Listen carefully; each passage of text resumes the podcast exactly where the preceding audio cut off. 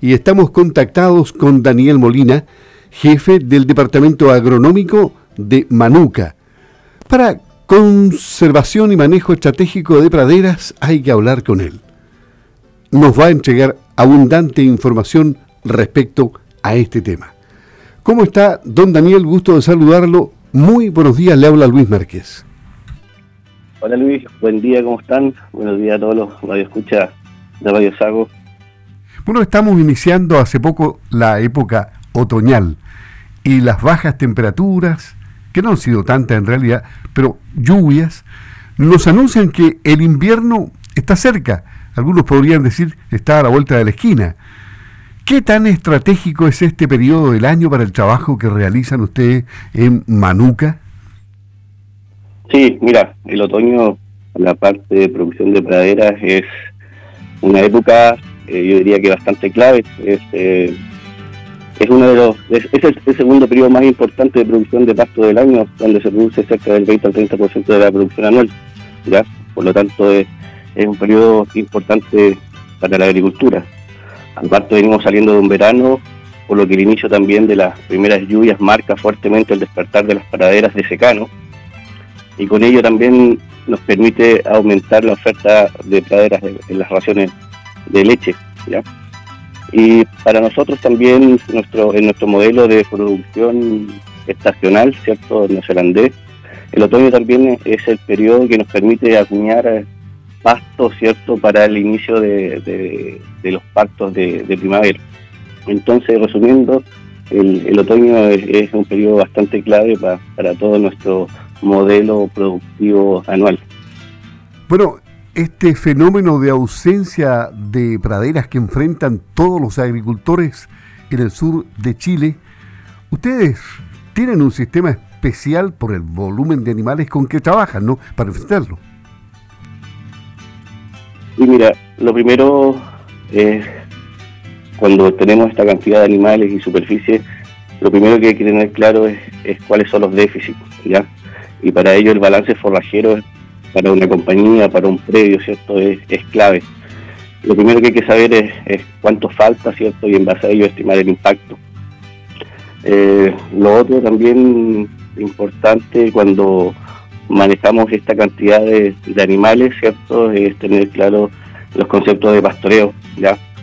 Hoja, eh, residuos, ya que cuando tú no, no tienes claro estos conceptos, la pradera se va atrasando, se va atrasando, no vuelve cuando, cuando corresponde y, eso agudiza más eh, los déficits o ausencias de forraje. Claro, em, ustedes tienen una, una cantidad grande de hectáreas y de animales que también necesita una gran cantidad de personal, pero han tecnificado, ¿no? Sí, correcto. La tecnificación es, un tema bastante importante y como yo creo que todos los agricultores saben, el tema del personal cada vez se va haciendo más escaso. Eh, por lo tanto, la tecnificación es, un tema que, que tiene que ir de la mano con el desarrollo de la agricultura. ¿Cómo visualizan ustedes el problema de la dieta de los animales en base a praderas, teniendo en cuenta que la escasez hídrica en el sur de Chile parece ser un estado ya permanente que se ha instalado en la zona?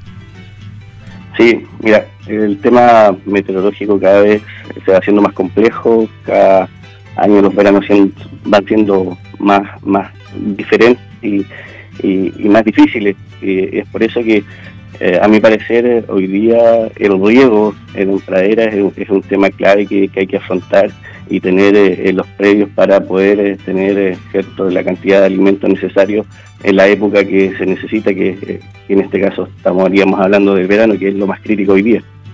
¿Ustedes qué tipo de riego utilizan específicamente? No, nosotros hoy día estamos, estamos en pañales en el tema de riego. Eh, es un tema que se está conversando fuerte dentro de la compañía eh, para poder eh, afrontar esto, eh, pero básicamente es, es, lo que se hace en, en, todos los, campos en, la región donde, donde se produce. Nosotros estamos en pañales en eso todavía, pero ya se está hablando para poder lograr hacerlo, sobre todo en, la, en las zonas de mayor déficit hídrico, que son los campos por darte un ejemplo de la carretera hacia la costa, los campos de Mafil, ya que, son los que hoy día nos presentan mayor déficit hídrico. Claro que Manuca realiza siembra de grandes cantidades de remolacha, tengo entendido, y, y de coles forrajeras para su uso en la temporada invernal. Cuéntenos el por qué y sobre todo cómo, cómo es el proceso para que los animales cambien a esa dieta. Sí, mira, en términos generales, en, lo que hablamos de, remolacha y coles, estamos hablando de cerca de 2.400 hectáreas, 2.000 de remolacha, 400 de coles, ¿ya? Y básicamente son para la alimentación del ganado seco, ¿ya? Una vez que la vaca termina su periodo de producción de leche, eh, tiene que salir a, comer cultivos para descansar los campos y poder acuñar pasto para el inicio de los partos. Ese es el concepto general de por qué los animales van a cultivo, ya en este caso remolacha. Cuando salen de la pradera, ¿cierto?, a comer remolacha, eh, la remolacha es un alimento completamente diferente a lo que ha venido comiendo la vaca durante eh, sus 300 días en leche, ¿ya? Por lo tanto, el rumen necesita un periodo de adaptación, ¿ya?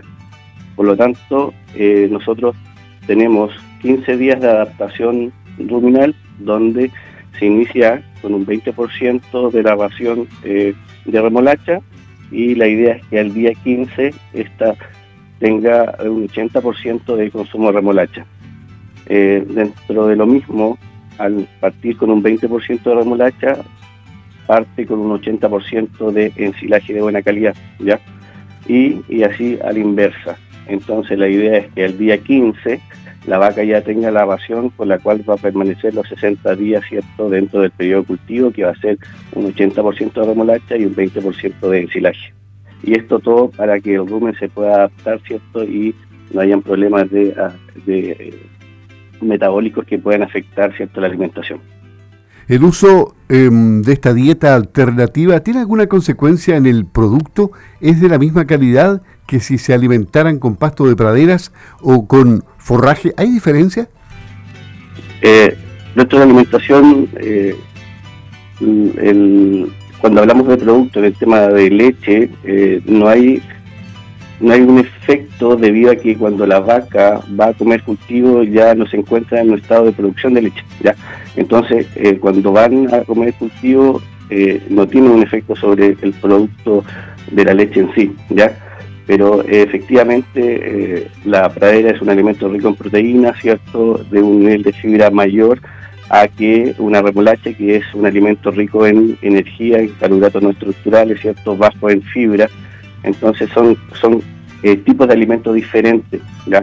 Entonces esos son los cuidados que, hay que tener cuando se hacen estos cambios de alimentación. Estamos conversando con Daniel Molina, jefe del Departamento Agronómico de Manuca. Para usted como profesional, ¿ha sido una buena experiencia trabajar en, Manuca? Sí, de todas maneras. Yo creo que han sido mis mejores ocho años eh, laborales aquí en esta empresa. O sea, la influencia neozelandesa en los campos chilenos es positiva. Sí, completamente. Sobre todo por el manejo de las praderas que hay. Hay harto conocimiento en Nueva Zelanda sobre el manejo de las praderas y eso acá se ha traspasado y yo creo que Manuka es, el reflejo de eso. Eh, cuando ustedes ven las praderas, ¿cierto? De, la compañía, son praderas verdes, son praderas vigorosas, ¿cierto? Que, se respetan los criterios de, pastoreo y, por ello, ¿cierto? Eh, permite que, las vacas que pastorean libremente ¿cierto? en estas praderas tengan un, tamaño bocado importante y, se puedan alimentar de, buena manera bajo este modelo productivo. Y, lo positivo que, tiene trabajar en Manuca entiendo que es la capacitación permanente que se le brinda al personal. Eh, ¿Ustedes de una u otra manera han salvado la escasez de, de gente para trabajar en los campos? Sí, sí. Bueno, una de las cosas importantes y uno de los de los objetivos de la compañía es que el personal esté constantemente capacitado.